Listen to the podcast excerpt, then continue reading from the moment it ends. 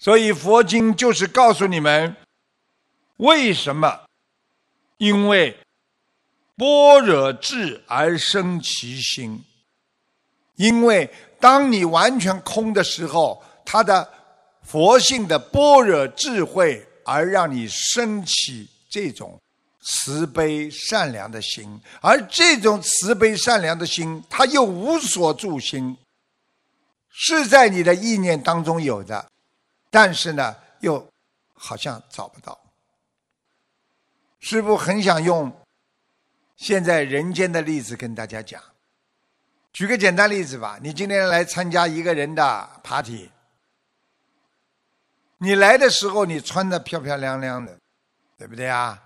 进来了，希望大家都能够理解你，看到你穿的很漂亮，对不对呀？但是呢，你一看大家都穿的很漂亮，你这时候已经忘记自己好看不好看了，你跟大家一样很开心。我问你，在你冥冥当中，在你内心深处当中，你那种想让别人来观赏你，能够让你感觉到有一种非常自豪感的，因为我今天穿的这件衣服很贵重，很漂亮。你有没有？但是你当时这个感觉当中，你没有讲，你也不去想，但是在你的内心深处有没有？就是这个。就是这个灵魂当中的东西。师父再举个简单例子啊，因为这比较难了。比方说，在拜佛磕头的时候，你可以说：“菩萨，菩萨，观世音菩萨，我去除杂念，去除杂念。”哎，你在嘴巴讲去除杂念的时候，你杂念一瞬间没了，对不对啊？杂念没的时候有没有印子啊？我问你们，橡皮把字迹擦掉之后有没有印子啊？观世音菩萨，我空，我空，我不要去想，不要去想。你不要想的时候，你不要想这三个字，是不是还是在想啊？观世音菩萨，我一定要干净，我一定要干净，我不要去乱想。那个时候杂念来的时候，有一个某一个人的形象在你的脑子里，或者某一件事情在您的脑海里的时候。或者你们跪在菩萨那里念大悲咒、念心经的时候，这种意念不是来了吗？来的时候你说观世音菩萨，我要干净，我要清净，我要清净。你要清净的时候，实际上暂时好像没有想，实际上在你的内心深处有没有想？有没有这个意念在？这就是佛经讲的精彩之处。所以在你的八十天中已经存在的东西，你要把它彻底无所住心，很难呐。所以希望大家学佛要真的用心学呀。你曾经出现过的自私心，你可以说我不要自私，我不要自私。但是，就算你当时说我不要自私，我问你，这个自私心的阴影在不在你心里？那肯定在的。那么这个阴影要去除它，要让它无所住心，你才能得到真正的大自在呀！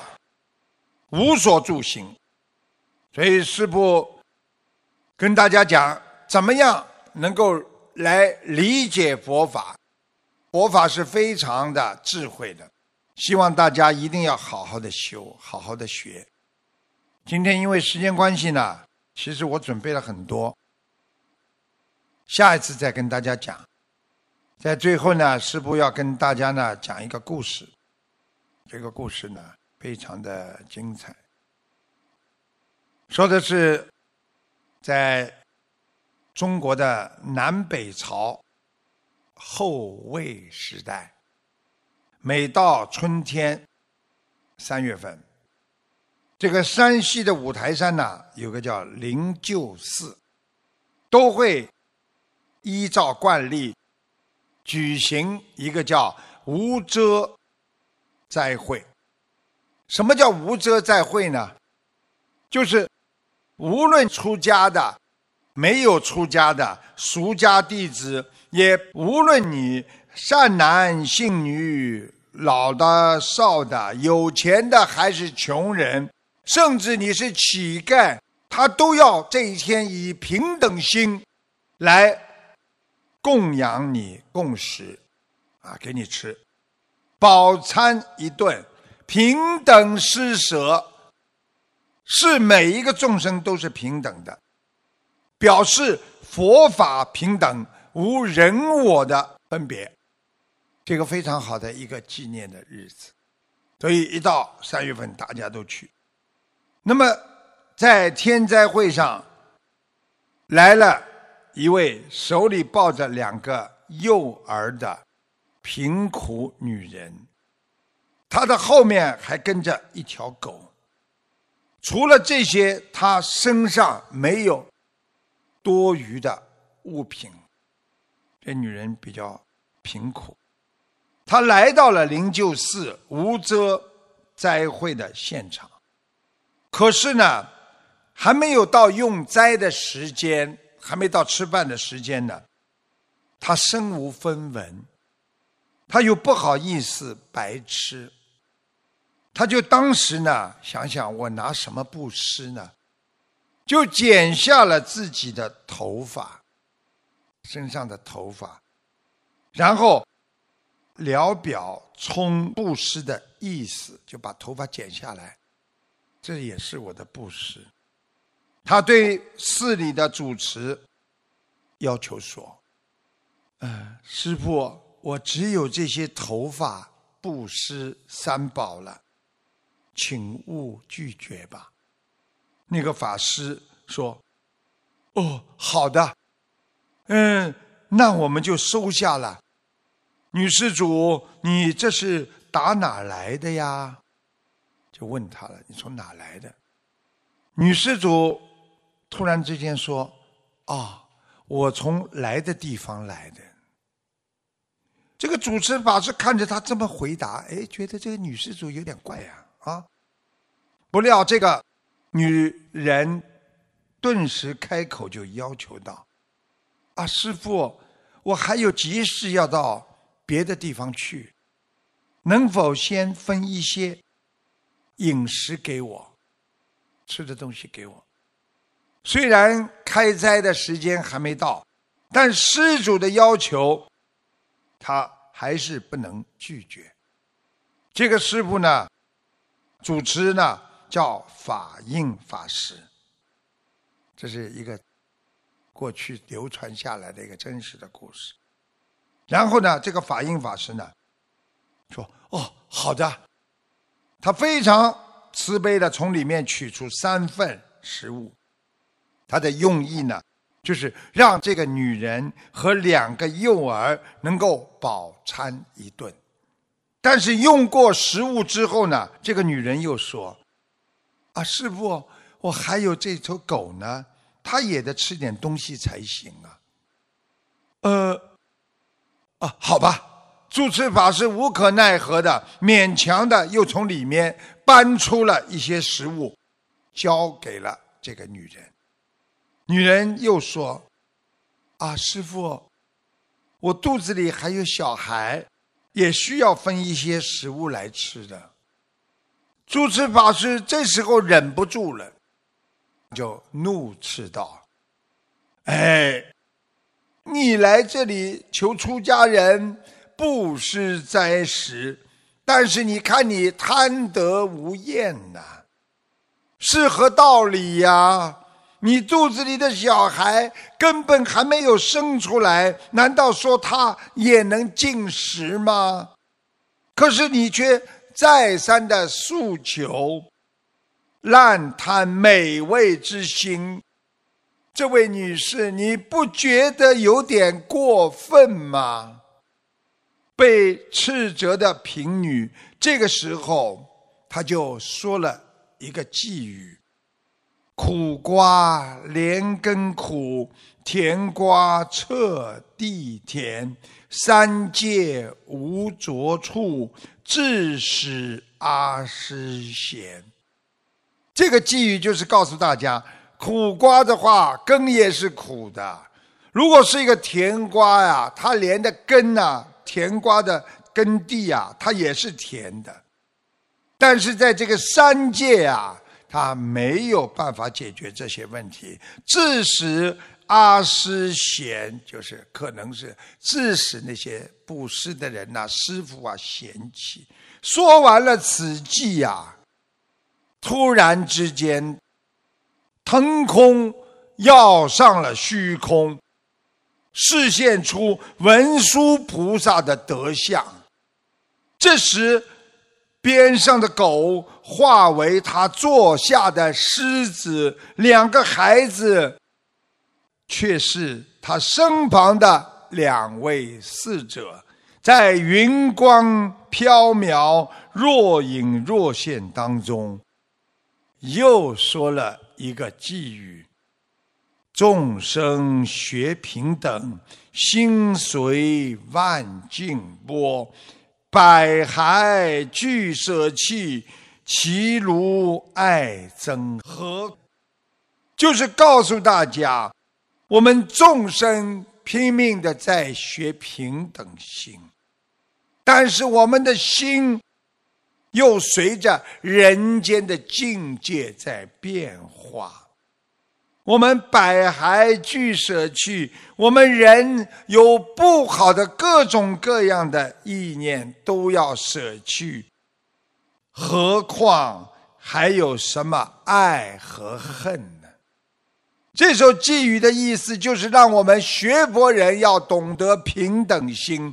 今天你说要平等的布施，无可厚非，但是你却控制不了自己的心事的波动啊！你看着人家怀孕的女人，你就觉得这孩子不应该吃，你的境界在不停的流转。虽然明知要舍下外在的身体，因为布施给别人就是一种物品，它不是一种，不是一种什么，就是让自己的心啊能够布施给别人。但是我们人的心中还藏着爱和憎，也就是说，因为看见他穷，看见他拖着两个孩子，还有一条狗。他就起嗔恨之心了。菩萨的意思，这怎么又能入道呢？当时参加这个生灾会的有一千多人，亲眼见到了文殊菩萨的圣迹呀！聆听大师警示的寄语，所有的人都跪在那里，含泪而哭泣着。向空中膜拜顶礼说：“大师，但愿垂示真正的平等法门，也好让我们一心奉行啊！一心奉行啊！”空中又传来了菩萨的寄语：“慈心如大地，亦如水火风，无二。”无分别，究竟如虚空。这就是告诉我们，慈心如大地。我们在这个世界上，我们要懂得布施平等心，我们要有包容天地之心来对待人和事物。犹如水火风，水火风都是一样的。都会灭度，都会没有，所以无二无分别呀。不管今天是水也好，火也好，风也好，它都会失去的。所以无二无分别，究竟如虚空，就是到底了，就是虚空无性。到了最后都是无性。这个时候，这个住持法师。这时候埋怨自己有眼不识真佛呀！他为了表达自己亵渎菩萨的忏诉、忏悔啊，这个赎罪的心啊，他就到厨房里取了一把刀，准备挖出自己的眼睛，因为他觉得自己有眼无珠啊，菩萨来了，他都不知道。边上的很多的徒弟和很多的居士说：“师傅啊，你不能这么做呀！”“是啊，师傅这么做于事无补啊，这也是件傻事啊！”“哎呀，赎罪的方法很多，又何苦出此下策呢？”大家你一言我一语，一把夺下了住持法师的手中的刀。住持法师于是打消了原意。他以贫女，就是文殊菩萨所布施的秀发，建了一座宝塔来供养。万历初期，圆广法师接任住持，为了要重新装修宝塔，在塔下他挖掘出大势的圣发好体树，这就是我们。现在经常讲的菩萨的头发，就像斯里兰卡有佛牙寺一样的，菩萨的头发牙齿啊，颜色啊，这个文殊菩萨的头发这个颜色，像是金色的，但是呢，再仔细一看呢，发色呢变化不定。这一座宝塔现在就在大塔寺院的东侧。这是现在在灵鹫寺里边还拥有的古文记。这个故事就是告诉我们：我们人嘴里说要平等心，心里还是不平等。我们人要明白，活在这个世界上，怎么样让自己的心中产生真正的平等？我们要爱我们的母亲，我们更要爱。观世音菩萨、文殊菩萨、普贤菩萨，还有众位菩萨，就像我们小孩子的时候怀念母亲一样，念念观世音，念念各位菩萨，你自然就熄灭了自己心中的三毒贪嗔痴。所以，没有智慧的人才会永远的记恨别人。所以，师父跟你们讲，从别人身上，如果你能够看到自己的影子，你就是智慧；你如果从别人身上能够吸取教训，你就是一个智者。智慧就是你什么事情都有办法解决，冷静、幽默、平静的去处理，修心修的。就是你一个心中的觉悟，觉是你的本性啊，悟就是自己的正能量啊，用自己的正能量去觉自己的本性，你就是走在佛道当中，所以用心关照自己的毛病，你才能照见五蕴皆空啊。这个关照就是照见呢，所以你才会改掉人间的毛病，你才能放下，你才能解脱。记住了，解脱就是觉悟。白话佛法就说到这里，我们下次节目再见，谢谢大家。